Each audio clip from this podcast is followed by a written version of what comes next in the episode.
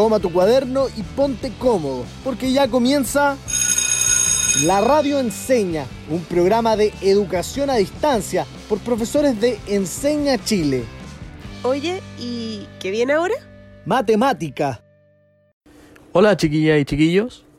¿Cómo están? ¿Cómo van estas semanas de cuarentena? Hoy tendremos media hora destinada a La Radio Enseña en su versión de matemáticas.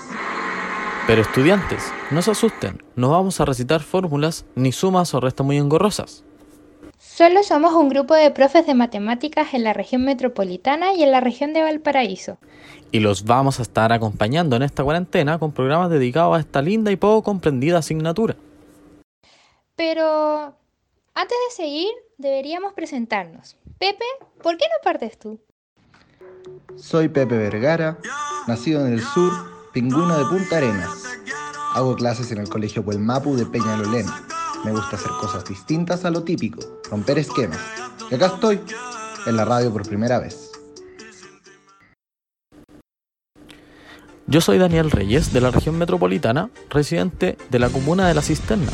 Soy fanático de las cartas Pokémon, mito y leyenda, incluso en el Colegio Locedal, donde hago clases, tenemos hasta un taller de eso. En resumen, soy un nerd. Finalmente, yo soy Miss Connie, oriunda de Quilpué, región de Valparaíso. Trabajo en el Colegio Castellano en Villa Dulce y me encanta echar la talla con mis alumnos. Soy una fan de las vendidas porque siempre hago el ridículo. Y amo bailar Just Dance en estos días de encierro. Ahora que ya nos conocen, podemos contarles cuál es el propósito del programa. Queremos acercarlos a la matemática de una forma nueva y divertida. Les llevaremos hasta sus casas ese contenido que a veces puede parecer difícil. ¿Cómo lo haremos? Les mostraremos que la matemática está presente en lo que hacemos día a día. Aunque Pepi y Dani tenemos que reconocer que lo que hacemos día a día en cuarentena es un poco diferente. Es verdad, pero en el programa demostraremos que siguen estando presentes. Bueno, creo que ya llegó la hora de definir el objetivo del programa de hoy. Pepe, ¿por qué no nos cuentas cuál es? Partamos entonces. Es muy importante que los objetivos de la clase estén anotados en el cuaderno. De esta manera entenderemos qué es lo que deberíamos aprender en la clase. Entonces, vayan corriendo a buscar un lápiz y un cuaderno para que tomen apuntes de lo que vayan aprendiendo y escriban todas sus dudas. Los esperamos. El objetivo del programa de hoy es relacionar la matemática con la vida cotidiana. Para entender mejor nuestro objetivo, quisimos ir a conversar con ustedes. Estudiantes, los necesitamos más que nunca y les echamos de menos. Y por eso hicimos este espacio pensando en ustedes. Acá todos tendrán la oportunidad de participar respondiendo nuestras preguntas y hacerse protagonistas de su aprendizaje. ¿Cómo pueden participar? Fácil. Durante cada programa dejaremos planteadas algunas preguntas.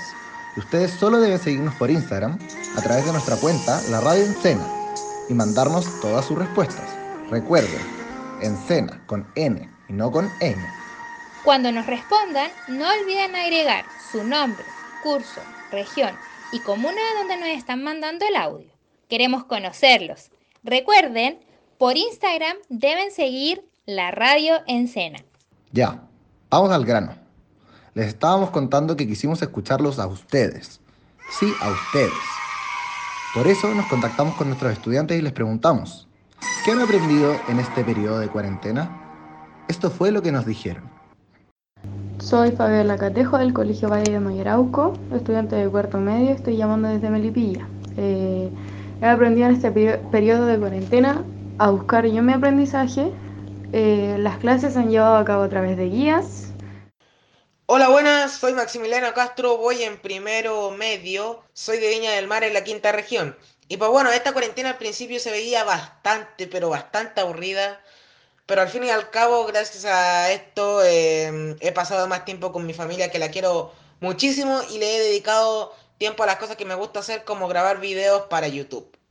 Hola, soy Victoria Valencia y soy de Las Condes. Y algo que he aprendido esta cuarentena es a manejar mejor mi tiempo con mis estudios y poder hacer deporte y también poder tener más tiempo para mis hobbies, que antes no podía tanto. Eso no es todo. También quisimos saber lo siguiente. ¿Cómo se han llevado a cabo tus clases en estas semanas de cuarentena? Me llamo Pia Herreras, estudio en segundo medio y soy de Viña del Mar. En mi colegio nos han mandado guías de trabajo para realizar en nuestras casas, pero a mí personalmente no me ha funcionado muy bien ya que mi método de aprendizaje es muy distinto a una guía. Mis clases estas tres semanas que se han eh, hecho con, con cámara online, donde hablamos con el profesor unos 15-20 minutos y después nos dan trabajos para hacer individual y hay muy pocas tareas que hacemos en, en grupos que para esas también nos llaman por ahora. Y por último, les fuimos a preguntar, ¿cómo ha sido la relación y comunicación con tus profesores? Muy buenas, mi nombre es Catalina Ponce, del curso Cuarto Medio B, región Valparaíso y comuna Viña del Mar. La relación y comunicación que tengo con los profes es recatada, ya que el tiempo de resolver dudas son demasiado cortas para la gran cantidad de consultas y materias y asignaturas. Y la comunicación con mis profesores ha sido muy buena. Hablamos todos los días con todos mis profes por, por cámara y siempre están eh, viendo su correo para ver si alguien les habla. Muchas gracias a todos los estudiantes que nos enviaron sus comentarios. Esperamos que estos días de cuarentena nos permitan seguir aprendiendo. Se nota que los profes de Chile se la están jugando por mantener el máximo contacto posible con todos sus estudiantes. Connie y Dani, ¿les tinca si nos vamos de lleno al tema del que conversaremos hoy? El tema que abordaremos hoy es ¿en qué situaciones de la vida cotidiana vemos presente la matemática? ¿Cómo? Si no estamos en clases regulares, no estamos viendo la matemática todos los días. Sí, Dani, pero acuérdate de que la matemática no es solo una asignatura del colegio. La matemática está en todas partes. La pregunta es, ¿dónde está? Es difícil saberlo, porque son puras cosas abstractas. Solo números, cálculos, gráficos, y uno no anda por la calle saludando números, ni sacando cálculos arriba de la micro, ¿o sí? No, eso yo no me lo creo. ¿Cómo no va a existir alguna anécdota que nos lleve a la matemática? Ya sé. A mí se me ocurre el tema de las recetas. El otro día aprendí a hacer panqueques. ¿Y saben de qué me di cuenta?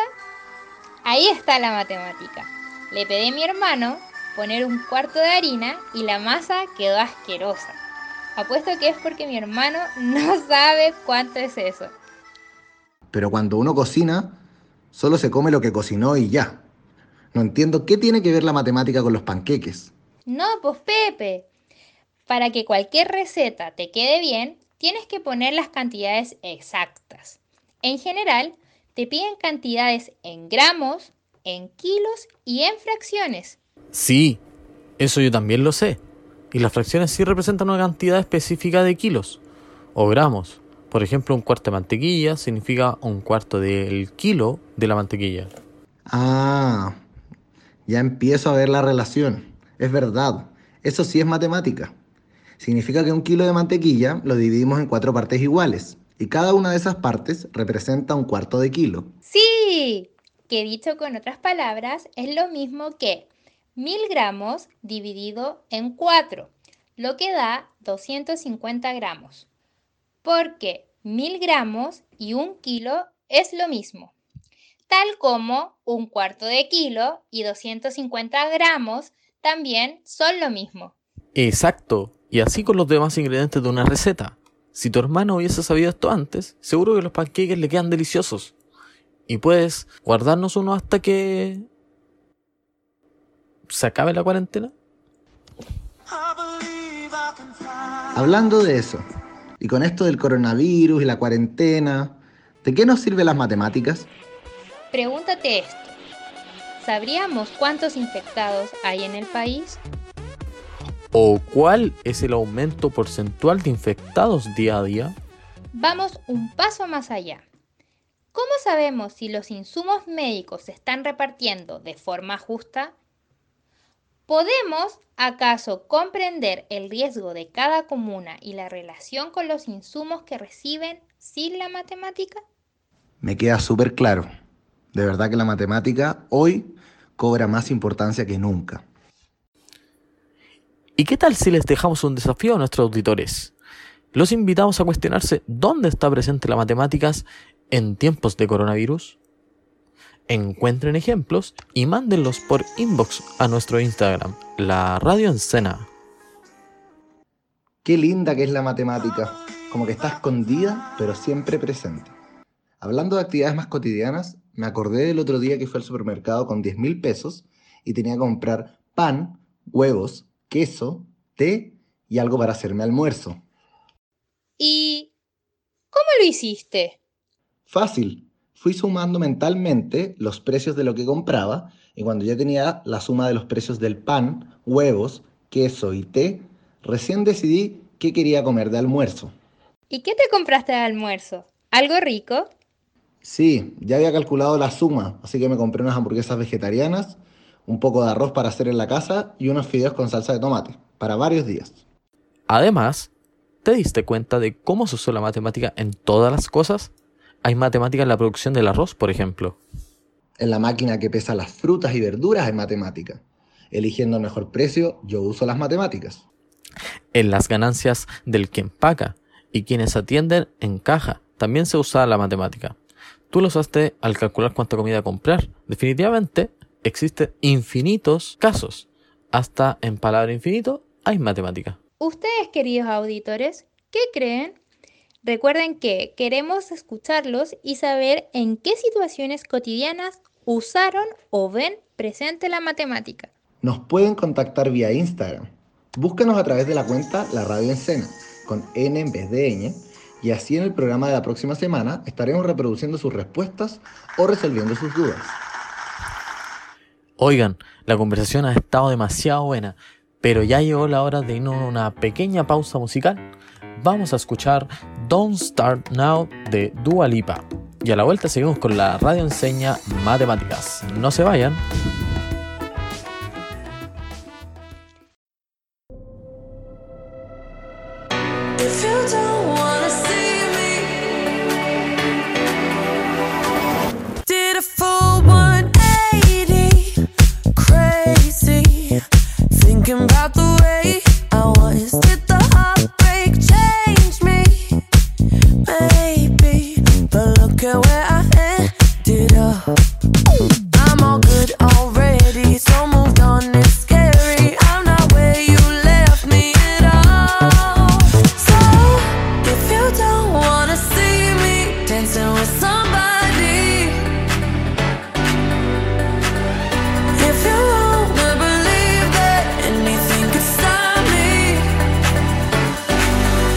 Show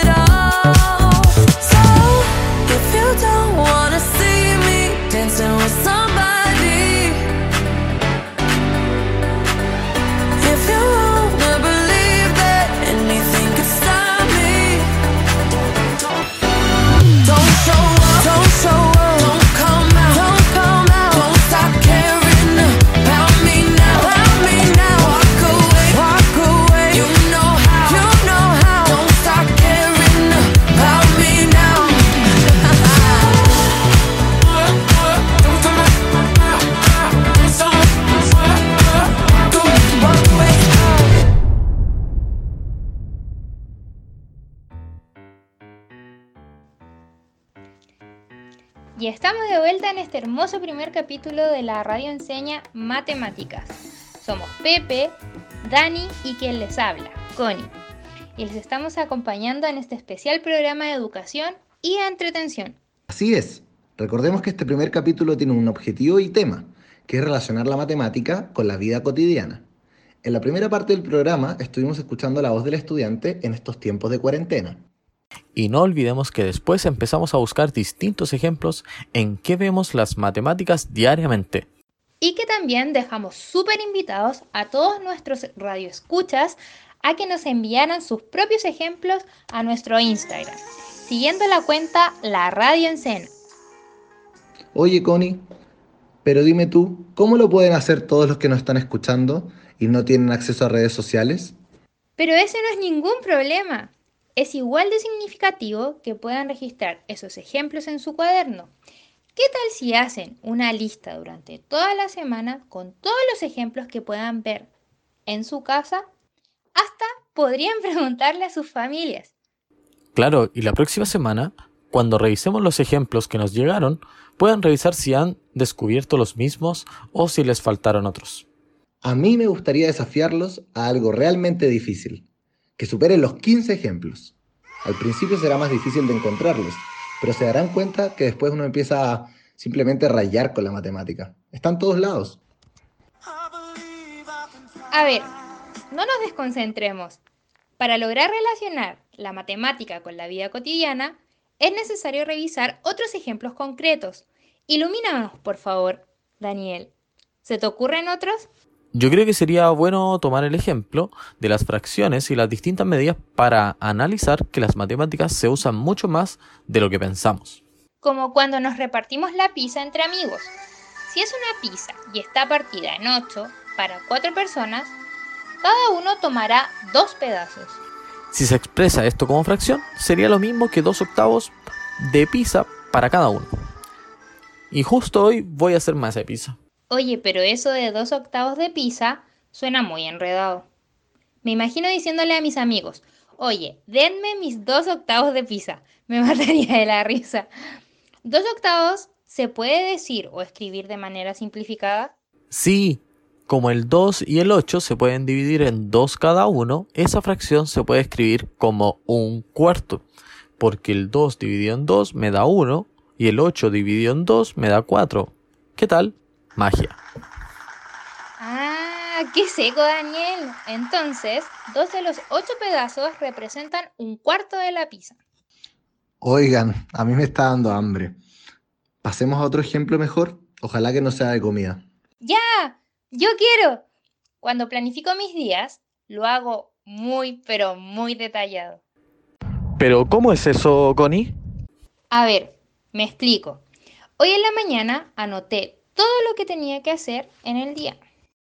¿Y qué tantas cosas tienes que hacer? Muchas. ¿Quieren saber cómo lo hice?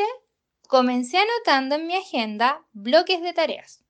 Estimé una cantidad de tiempo determinada para cada bloque y los repetí semana a semana. Entonces, lo que hiciste fue simplificar tus tareas y asignarles horas exactas para desarrollarlas. Claro, eso es solamente matemática. En ella aprendemos a tomar problemas complejos de la vida real y simplificarlos. Y así consideramos sus características esenciales para resolver problemas de manera más fácil. En verdad me ha servido mucho. Les recomiendo intentarlo en la casa. Anotemos en nuestros cuadernos. ¿Qué es lo primero que tendríamos que hacer? Habría que empezar haciendo una lista de las tareas que tenemos que realizar a lo largo de la semana. Y cuando tengamos la lista hecha, debemos estimar cuánto tiempo nos va a demorar cada una de esas tareas. Y el último paso consistiría en ordenar estas tareas a lo largo de toda la semana. Es decir, fijar un día y una hora para cada tarea. Uf, qué necesario es todo esto para organizarnos en este difícil tiempo de cuarentena. Veamos otro ejemplo. Todos hemos cruzado plazas y parques en diagonal para no tener que rodearlas. ¿O no? Siempre queremos caminar menos y demorarnos poco. Así es. Pero lo que no todos saben es que esa acción es una aplicación del teorema de Pitágoras. El famoso griego Pitágoras demostró que la famosa hipotenusa siempre es más corta que la suma de los catetos. Por lo tanto, la diagonal siempre va a ser más corta. Oigan, nunca había pensado esa aplicación del teorema de Pitágoras. Es súper interesante. Aunque en este tiempo de crisis sanitaria no deberíamos ir a ningún parque a experimentarla. Ya, les tengo otro ejemplo. Imagínense un día gris, helado típico de junio y julio. Uno de esos días en que uno va caminando al colegio y mira al cielo y tiene una cara de lluvia, pero no está lloviendo. En días como ese, ¿cómo se debo llevar paraguas? Eso depende exclusivamente de las probabilidades que existen de que haya lluvia o no. Esas probabilidades son las que encontramos en las aplicaciones del tiempo en nuestro celular. O también cuando cometo un error. Pienso en las probabilidades que existen de que me descubran y me reten. O tal vez debería pensarlas. Estos ejemplos muestran dos habilidades típicas que se aprenden al estudiar matemáticas. ¿Saben cuáles son? Así es, Daniel. Primero, se aprende la habilidad de modelar. ¿Modelar? ¿Como una pasarela?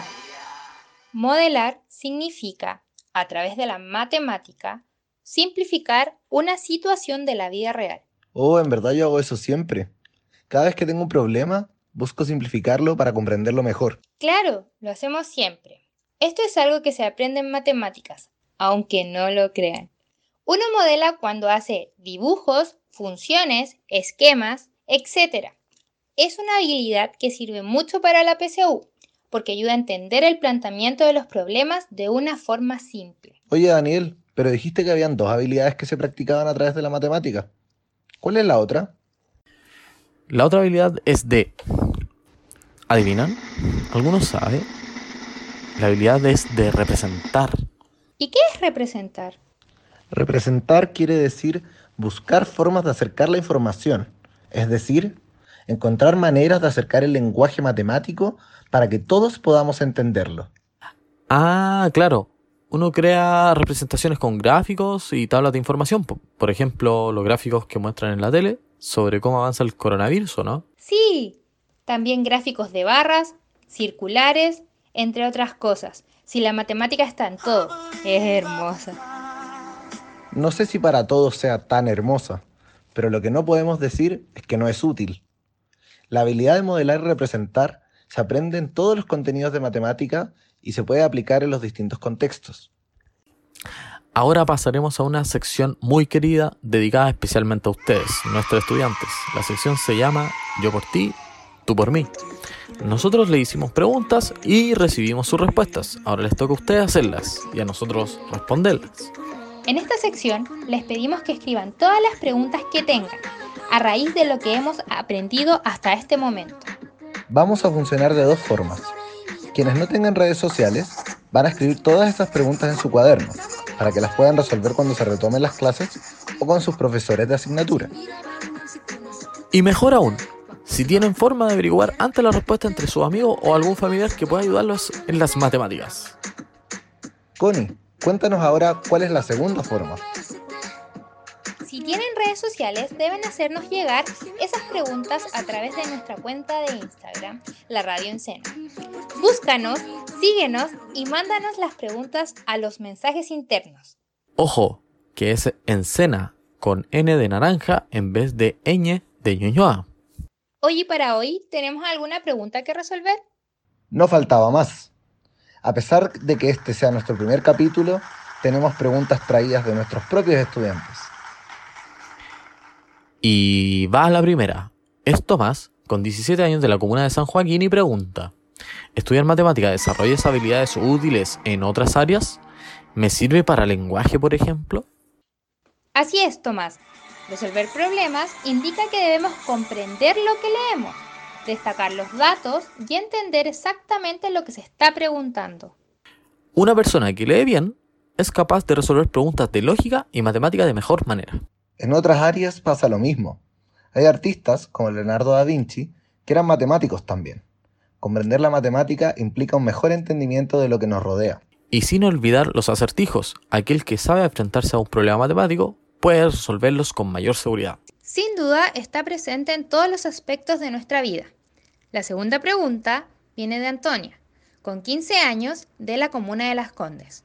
Antonia pregunta lo siguiente. ¿Por qué siempre se nos presenta las matemáticas como algo difícil y aburrido si se usan tanto en la vida diaria? ¿Yo soy tonta para las matemáticas? Esta es una pregunta clave, Felipe. Y es culpa de nosotros los profesores que a veces no la enseñamos de manera más entretenida y aterrizada a la vida de todos. Y es muy, pero muy importante saber que nadie es tonto para las matemáticas. Nadie. El cerebro es un músculo. Y como todo músculo, este debe entrenarse. Cuando quiero ser mejor futbolista o voleibolista, entreno y entreno hasta que mejoro. Lo mismo pasa con las matemáticas. No hay personas menos o más capaces para las matemáticas. Solo hay personas que entrenan más o entrenan menos. O personas que no se dan por vencidas y perseveran hasta el final. Así que no te rindas, Antonia. Cuando te des cuenta de que tu esfuerzo está rindiendo frutos, vas a notar que las matemáticas no eran tan complicadas como te lo hacían ver otras personas. En este programa les demostraremos que siempre estamos usando las matemáticas y que todas y todos podemos aprenderlas sin sufrir en el intento. Y ahora que resolvimos todas las preguntas de nuestros estudiantes, pasaremos a la sección de nuestro programa, el superpoder del día. Para ello, hablaremos de la metacognición. ¿Metacognición? ¿Qué es eso? ¿Se puede poner en mi sándwich? No, no se puede comer. Metacognición es cuando reflexionamos sobre las cosas que hemos aprendido. Exacto. La metacognición es el proceso que afirma el conocimiento en sus cerebros y para ello necesitamos que hagan las siguientes preguntas en sus casas. Pueden decir sus respuestas en voz alta. Ojalá no griten para que no piensen que están locos. O pueden escribirlas. Sea como sea, tienen que hacer el ejercicio de pensar. Así, lo que se llevan será su superpoder del día. Lo primero que queremos que respondas es, ¿con qué contenido, anécdota o mensaje te quedas de todo lo que escuchaste? Tómate 15 segundos para pensar y escribir todo lo que se te ocurra.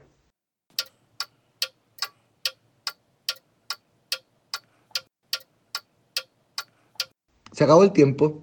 En lo personal, me quedo con que la habilidad de representar se usa tanto en la matemática como en nuestro día a día. Así lo pudimos ver en las recetas de comida, por ejemplo. Ya no tenemos excusa para que los panqueques nos queden malos. Ahora, vamos con la siguiente pregunta. ¿Están listos? Nosotros sí. ¿Qué cosas no te quedaron claras de lo que escuchaste hoy? Tómate 10 segundos para pensar.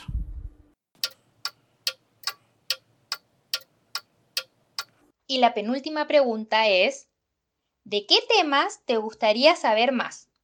Tómate 10 segundos para decidirlo.